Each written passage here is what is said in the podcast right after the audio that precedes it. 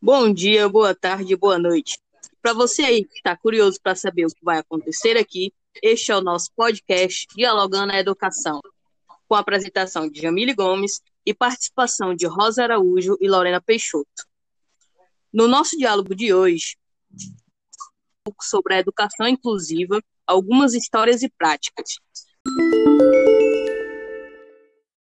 Mas antes de darmos início, vamos conhecer um pouco sobre nossas convidadas. Rosa Araújo é estudante de psicologia da Unifor do nono semestre.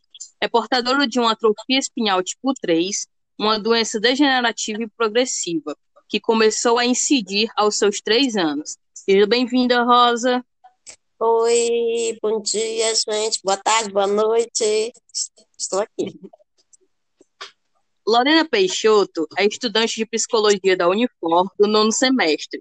Atua como estagiária do PAP, Programa de Apoio Psicopedagógico da Unifor, desde 2020, e como acompanhante terapêutica desde 2016. Seja bem-vinda, Lorena. Oi, oi, gente. Boa tarde, boa noite, bom dia. É, muito obrigada, Jamile, pelo convite. De nada. Dando início ao nosso diálogo, é importante contextualizar um pouco sobre e situar vocês, nossos queridos ouvintes, sobre o percurso e o que está envolto no tema da educação inclusiva. Quando falamos sobre educação inclusiva, estamos falando sobre todo um percurso histórico de mudanças paradigmáticas e conceituais sobre o diferente, o que foge à norma, o sujeito que supostamente não se encaixa nas padronizações do cotidiano social corresponde a uma discussão que não envolve só o âmbito da educação, assim como todo e qualquer outro assunto que envolva a escola, a educação e aos processos de aprendizagem, mas corresponde também a toda a estrutura econômica, social e política de um povo.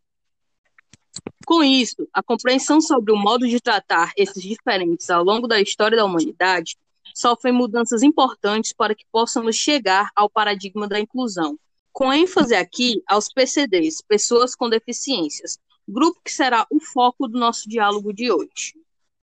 Na antiguidade, os PCDs eram abandonados, perseguidos e eliminados devido às suas condições atípicas, pois a sociedade da época acreditava que essas pessoas não teriam condições de sobreviver às suas realidades. Eram estorvos e incapazes. Resumindo, não lhes era dada nem a possibilidade de viver.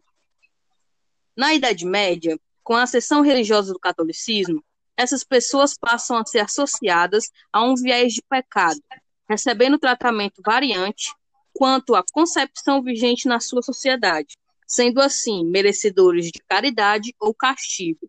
Em resumo, poderiam viver mais longe dos olhos e do cotidiano social. Na Idade Moderna, com o surgimento do capitalismo e a ascensão das ciências, as sociedades começam a demonstrar algum interesse por essas pessoas, inicialmente através da medicina, por parte de um viés patológico, mas ainda com uma forte presença da institucionalização. Em alguns casos, existindo uma preocupação com a socialização e a educação dos mesmos. Nesse momento, os PCDs não estão todos escondidos às vistas da sociedade, mas menosprezados por serem entendidos como doentes. Partindo dessa contextualização histórica, vamos dar início ao nosso diálogo. Rosa, você pode nos contar um pouco sobre a sua trajetória escolar e como é ser uma pessoa com deficiência na cidade de Fortaleza? É, no início não foi muito complicado, porque como eu ainda andava, né, mas eu comecei meu estudo na, na escola do bairro mesmo, depois eu fui para uma escola municipal, onde a minha mãe era professora, então, de certo modo, eu me senti um pouco amparada. As coisas começaram realmente a complicar quando eu saí dessa instituição e fui fazer meu ensino fundamental em uma escola particular. Lá eu encontrei inúmeras barreiras, desde arquitetônicas, sociais e atitudinais. Lá, o ensino fundamental se dava no segundo andar, certo? E por isso o coordenador me colocou no primeiro andar, ou seja, uma sala aonde o ensino era junto com outras crianças, crianças menores. E isso gerou um conflito enorme. E aí foi quando eu sofri bullying, é, preconceito, é, me senti totalmente excluída e não incluída, né? É, por conta disso, eu escutava do, dos alunos como eu estou aqui com, com esse espirralho por causa de você, os professores também, enfim. Os professores também praticavam esse, esse bullying sim, com você?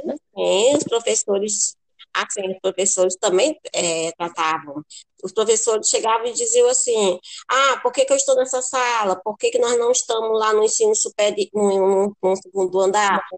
Né? Por que, que eu estou aqui?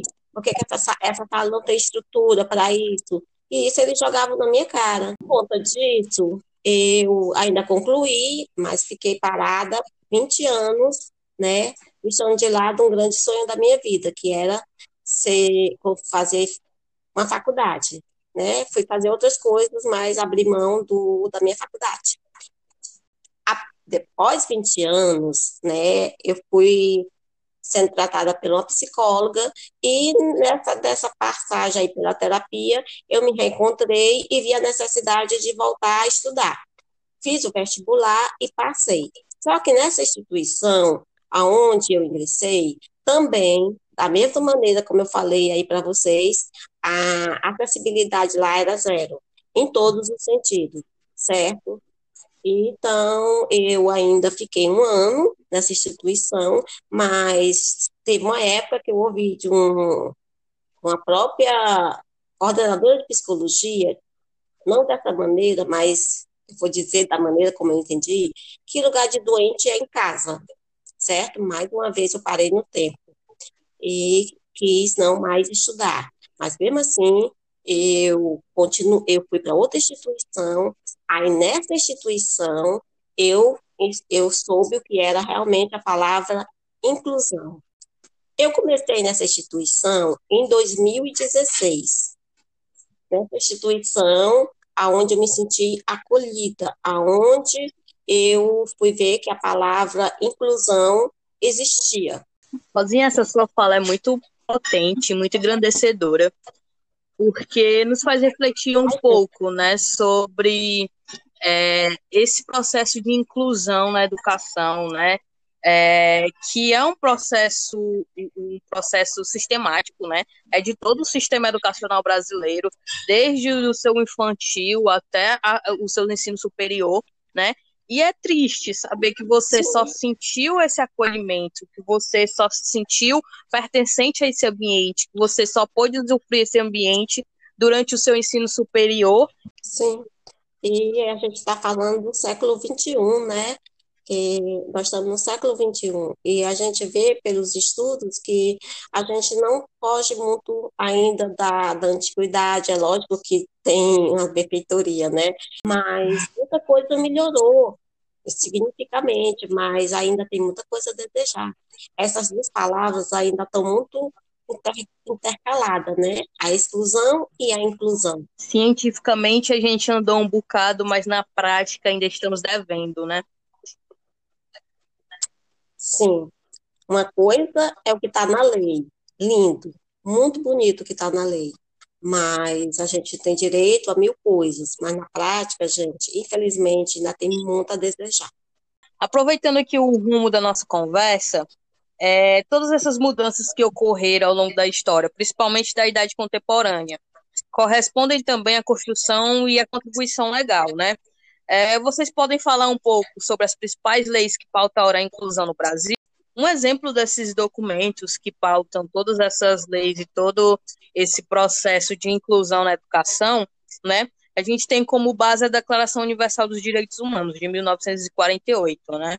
Ela foi promulgada pela Organização das Nações Unidas, representa um grande avanço significativo na revisão dos direitos humanos e na garantia legal da discriminação, que a gente pode dizer que representa uma política pública de proteção aos grupos sociais menos favorecidos, né? E grande começo para essa parte da, da inclusão. É, e é um documento de, de validação, né, de, de composição mundial, né, que muitos países utilizam como base não só nas questões educacionais, questões da, da educação, mas no âmbito realmente do, da proteção e do cuidado com os direitos humanos, né? No âmbito nacional, a gente tem a LDB, né, as Leis de Diretrizes Brasileiras, documento de 1961, revisado em 1996 e também em 2019, né? Que fala um pouco dessas diretrizes no nosso âmbito nacional de como se deve ser feita essa educação. A LDB de 96 traz alguns artigos bem interessantes, né? Tem o artigo 1, a educação é nacional inspira os princípios de liberdade e nos ideais de solidariedade humana. Tem, por fim, a condenação de qualquer tratamento desigual por motivo de convicção filosófica, política ou, re ou religiosa, bem como qualquer preconceito de classe ou de raça. No artigo 2, ele fala que a educação é um direito de todos e será dada no lar e na escola. O artigo 88, ele fala que a educação de excepcionais tem que se enquadrar dentro do sistema geral de educação e sempre fazer essa integração do dele na comunidade. Tá. Além das LDBs, nós também temos a Constituição Federal promulgada em 5 de outubro de 1988. Dessa Constituição, traz no seu artigo 205 que a educação é direito de todos e dever do Estado e da família. No artigo 2008, inciso 3, o dever é dever do Estado com a educação, garantindo um atendimento educacional especializado para os portadores de deficiência, preferencialmente na rede regular de ensino. Também no âmbito mundial, a gente tem a Declaração de Salamanca, de 1994, que é um dos marcos mais importantes nas políticas de é, educação inclusiva. Após a Conferência Mundial sobre as Necessidades Educativas Especiais, em 94, na Espanha, foi quando a declaração foi elaborada sobre os princípios, políticas e práticas na área das necessidades educacionais especiais. Foi a partir dessa conferência que disseminou os conceitos de inclusão e de educação inclusiva, evidenciando uma preocupação com todos aqueles que se encontram excluídos do processo educacional. Essa declaração é, rompeu com essas divisões individuais, dando uma ideia de que não é preciso demarcar que é deficiente, né, que é uma pessoa, vamos dizer esse termo especial.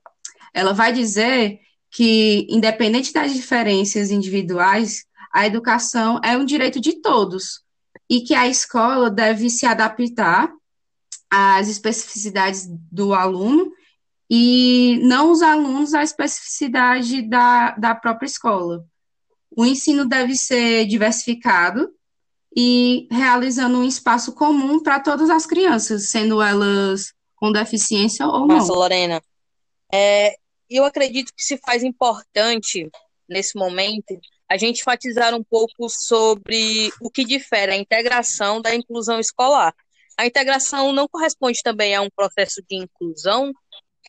Qual a opinião de vocês sobre isso?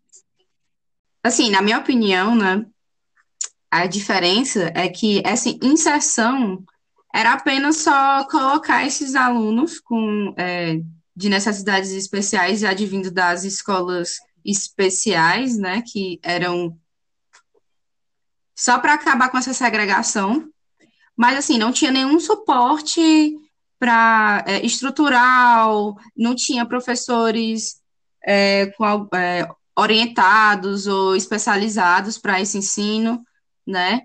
Tipo, ah, uma pessoa surda, uma pessoa cega, como é que a gente vai tratar eles dentro de sala de aula, dentro de uma escola regular?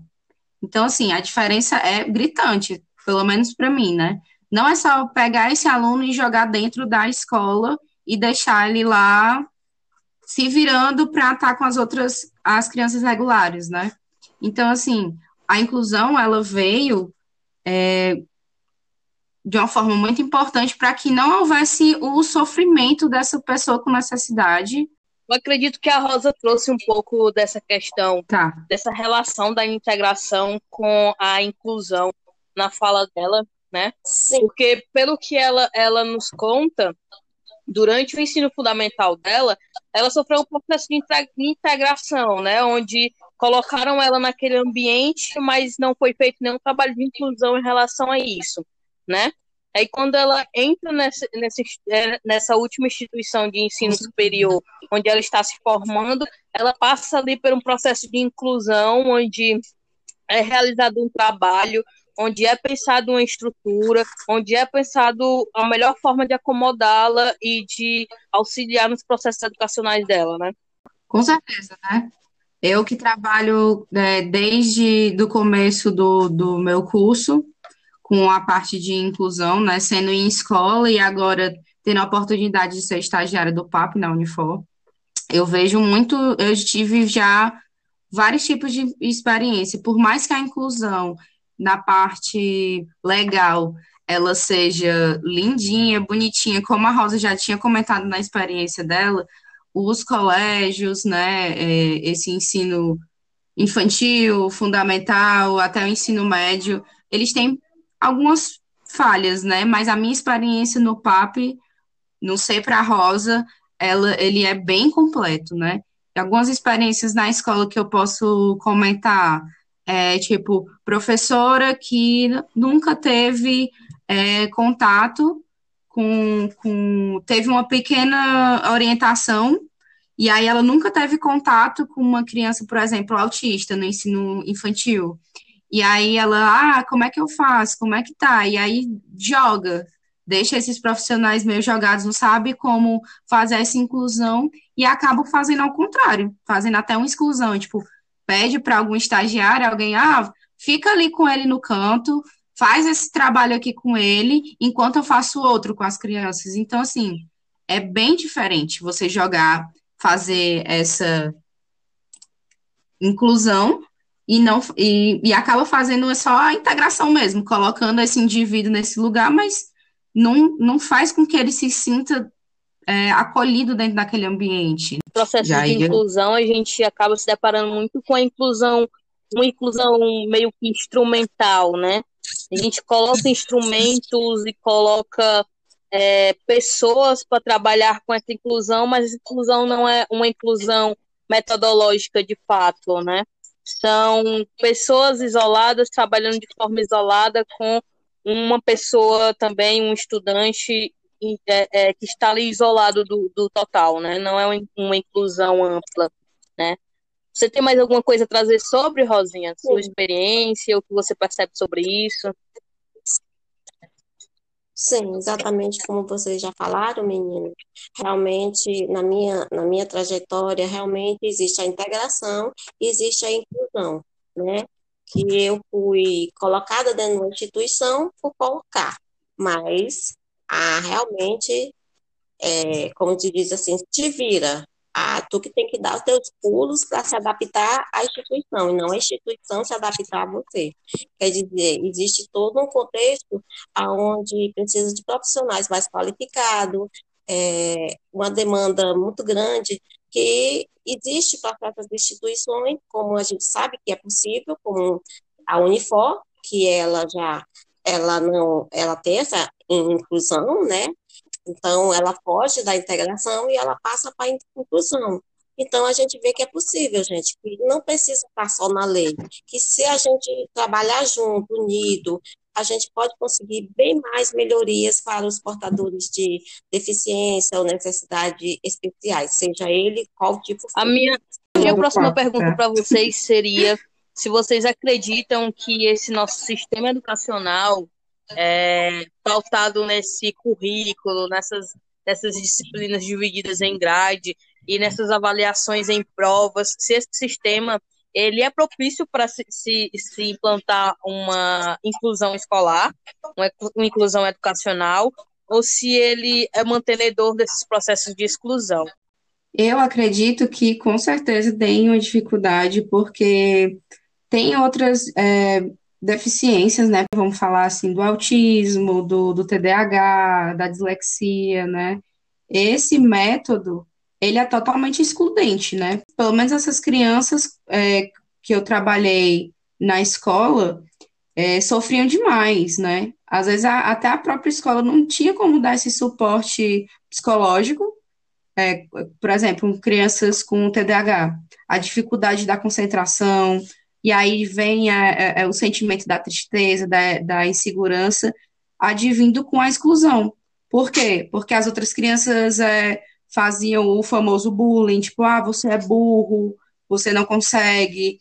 E a, trazendo para a universidade, né, é, com o PAP, existem muitas é, questões, por exemplo, a, a, a pessoa está saindo de uma fase super complicada, que é a é, essa adolescente para o jovem adulto, quando ela está querendo descobrir é, o que é que ela quer realmente da vida, tem complicações dentro de casa, né? A gente tem muita demanda dentro do PAP, psicológica mesmo, às vezes a pessoa não tem nenhuma é, deficiência prescrita por algum CID, mas ela tem um, um, uma ansiedade um, momentânea por causa da, da dificuldade de aprendizagem, é, e aí fica difícil esse, essas provas, né? A gente até faz uma certa um trabalho de monitoria, né? Um, um, apoio psicológico também, como se fosse um atendimento clínico com essas pessoas que estão precisando. A gente fazer um trabalho de prevenção com essas pessoas para não agravar o seu nível para se transformar, um, por exemplo, uma depressão ou ansiedade mais aguda é, alguma crise, né, que chega a ser, até dentro da, da própria Unifor, a gente já se deparou com algumas pessoas em crise em momento de prova, ou em momento de teste, ou até alguma apresentação, né, por causa dessas questões. Eu me despeço, dou a palavra aqui para as nossas queridas convidadas para também se despedirem de vocês. Muito obrigado por hoje. Muito obrigada, Jamile. Agradeço. Eu espero que todos que estejam escutando o nosso podcast de hoje, né, é, aprendam algo, trabalhem a empatia e ajudem sempre é, as pessoas que têm necessidade de, de qualquer forma que seja. Né? O trabalho é de todos nós, é da sociedade. Tchau, tchau. Muito obrigada pelo convite. Né, esse momento rico e ver que como faz a diferença, né? A gente está aqui. Se tivesse mais momento como esse, seria muito bom, né? Para trazer mais conhecimentos e realmente, como a Lorena falou, né? A sociedade é assim, a gente pode muito bem trabalhar juntos, unidos, né? Poderemos muito mais. Obrigada, meninas. Tchau, tchau.